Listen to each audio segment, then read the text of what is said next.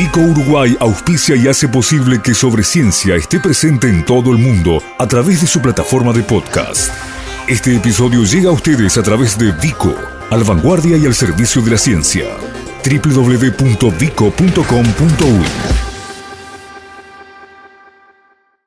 La noticia apareció hace algunas semanas en medios de la República Argentina y como tal, bueno, incluso eh, la investigación científica de la que vamos a hablar fue atribuida solamente eh, en los medios argentinos a investigadores de aquel país. Sin embargo, Estamos hablando de hallazgos que eh, se producen en el río Uruguay, curso binacional compartido, en el marco de investigaciones que ha puesto en marcha la Comisión Administradora del río Uruguay, organismo binacional, y por grupos de investigadores que trabajan en el ámbito de la CARU y como tales investigadores argentinos y uruguayos. Entonces, eh, para enterarnos un poco más de esto que nos llamó muchísimo la atención, vamos a agradecerle estos minutos a la investigadora del Departamento de Acuicultura y Aguas Continentales de la DINARA y también asesora de la CARU, eh, Rosana Foti, estos minutos. Eh, Rosana, muchas gracias por estar en línea. Buen día.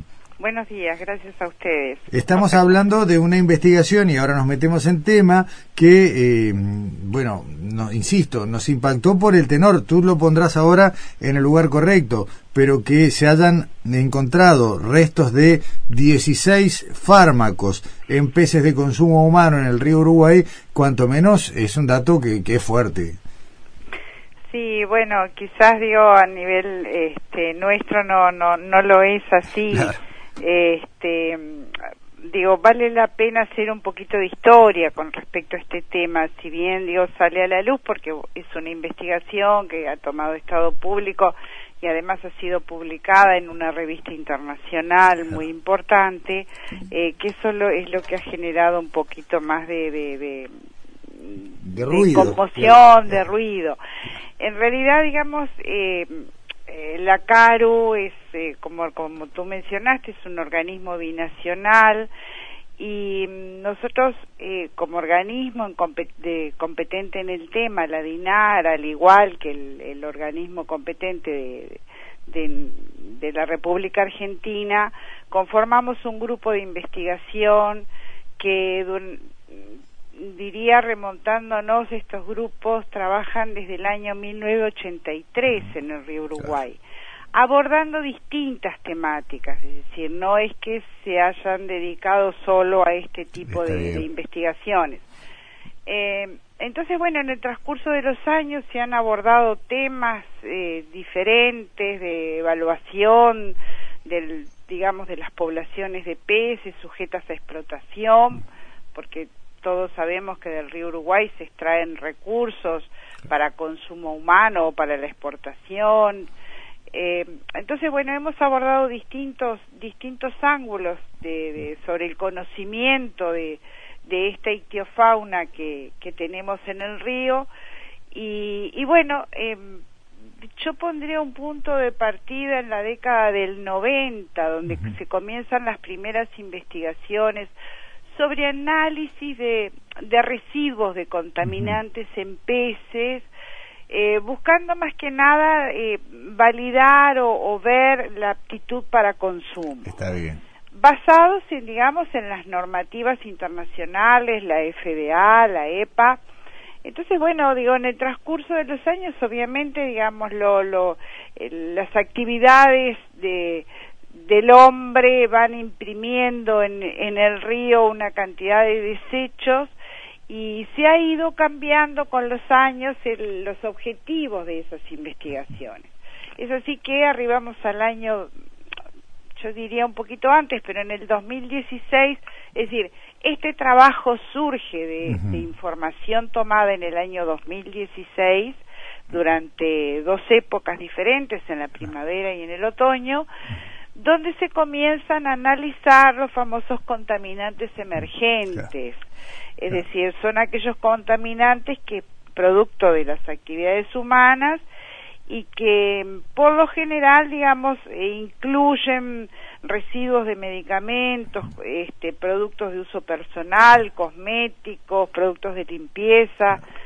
Eh, entonces, bueno, digo, eh, surge esta investigación que se, se, se comienza a, a programar y, y en, dentro de otras actividades que, que también se, se ejecutan en el río es que se sacan, se toman estas muestras a lo largo de todo el tramo compartido.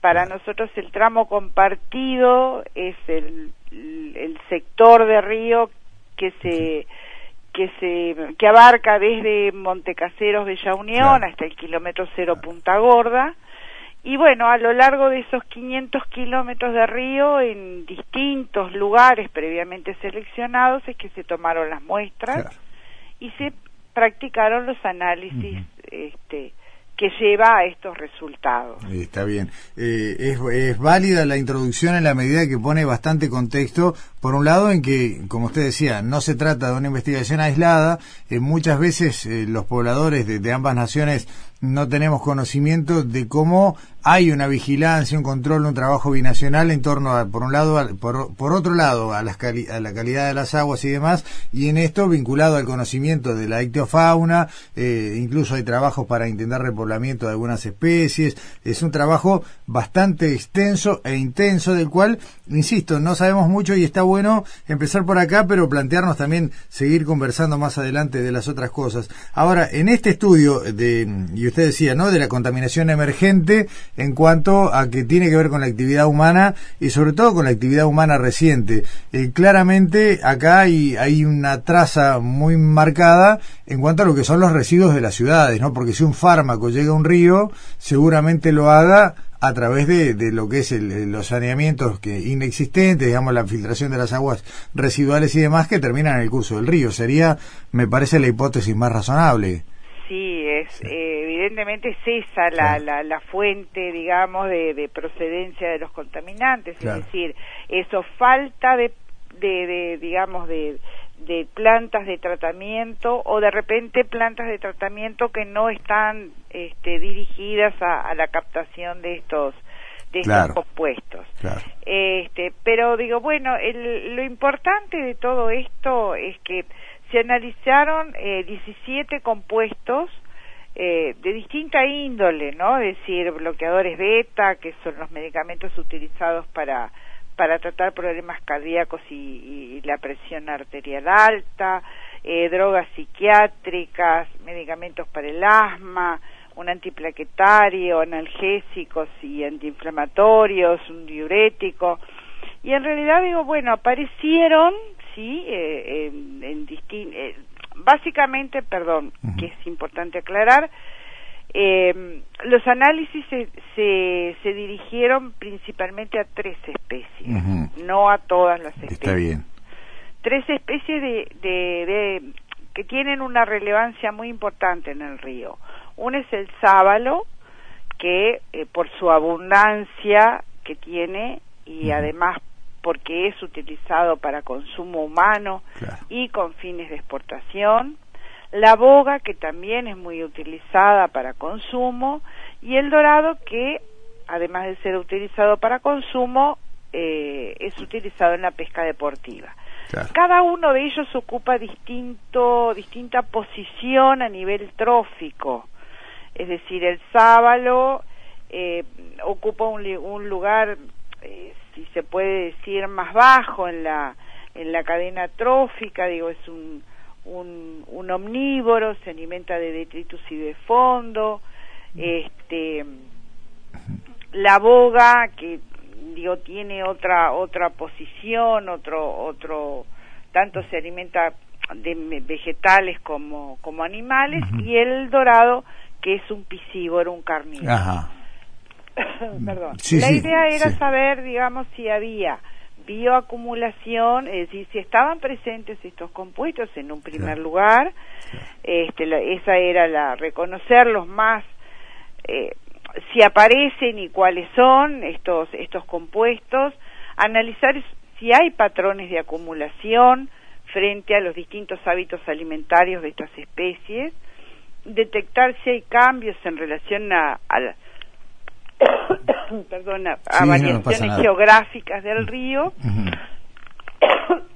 y evaluar si hay riesgo para la salud humana. Claro, claro. Esos Y- serán los objetivos. Claro, está bien. Y en este último punto tal vez eh, tal vez aparezca lo que es más eh, fuerte para, para la gente, no para quien pueda estar escuchando esto o haya leído algún reporte de prensa previo, eh, saber si estos hallazgos, si esta presencia de fármacos eh, tiene algún grado de concentración que merezca atención, que pueda implicar algún tipo de riesgo para eh, el consumo de estas especies, o si son apenas lo que se dice habitualmente trazas, ¿no?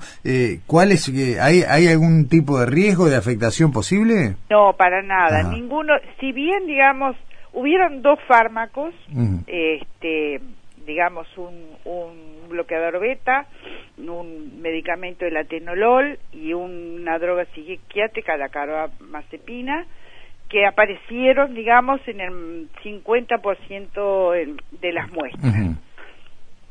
Pero siempre en cantidades de, de un microgramo Claro.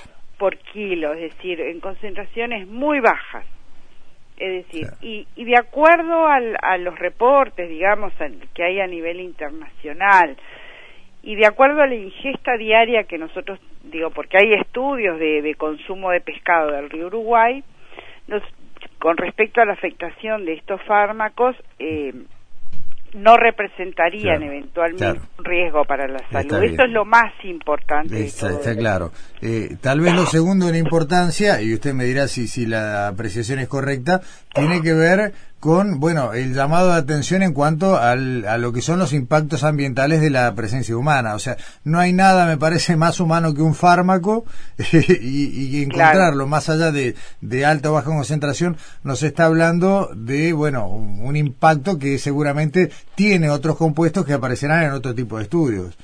Sin duda, digo, esto Claro. abre una puerta muy grande. Claro. Este, digo, esto es un punto de partida para para, para comenzar a, a desarrollar investigaciones y, y, y, bueno, digo, eh, eh, conocer un poco más el el, el, el, el río este que que, que, que lo tanto lo tenemos que cuidar. Sí, ni hablar. Este, pero digo, acá hay algo también muy importante, es decir, que nos refleja un poco lo que es la, la digamos, la exposición de estos peces.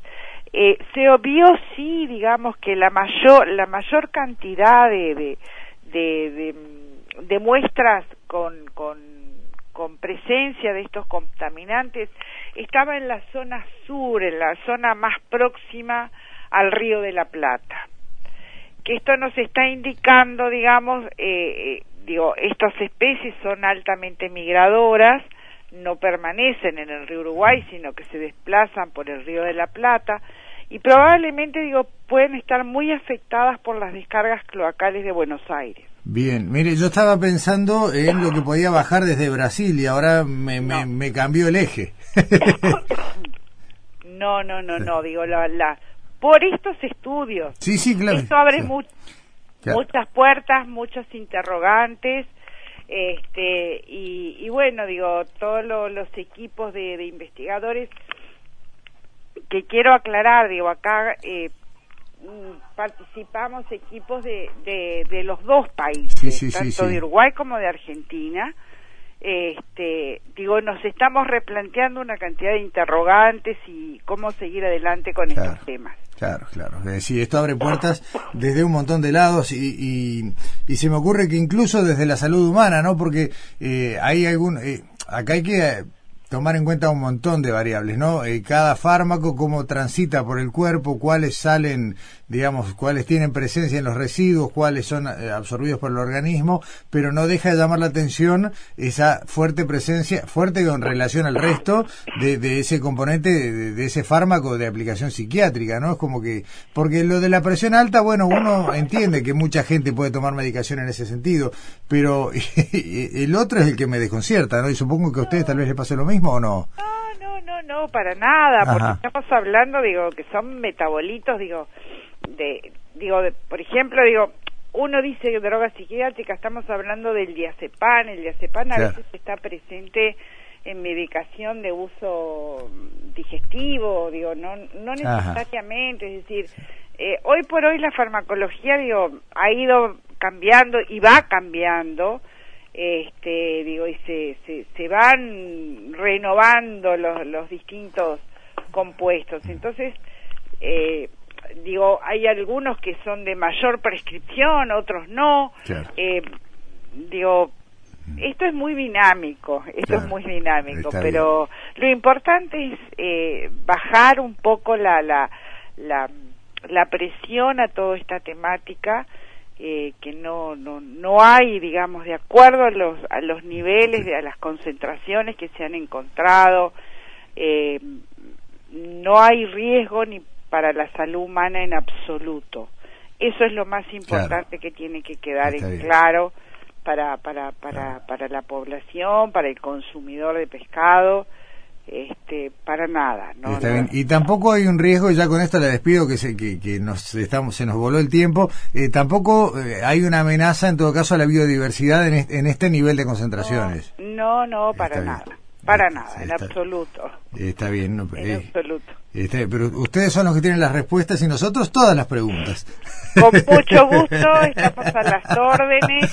Está bien. Este, como le mencioné, este programa es el eh, quizás no lo dije, es el programa de conservación de la fauna ística y los recursos pesqueros del río Uruguay que, que viene desarrollando la CARU con los organismos de los de las de los dos países. Eh, y ya le digo estamos trabajando desde el año 1983 es un programa que, que, que ha pasado por por innumerables temáticas. Está bueno. Vamos a vamos a tratar de, de cuando ande por Montevideo alguno de sus pares de, de, Argentina de generar una mesa, no, una charla para para poder meternos en los demás temas. Rosana, muchísimas gracias por hoy, ¿eh? No, por favor, a las órdenes. Buenos días. Hasta luego, buenos días.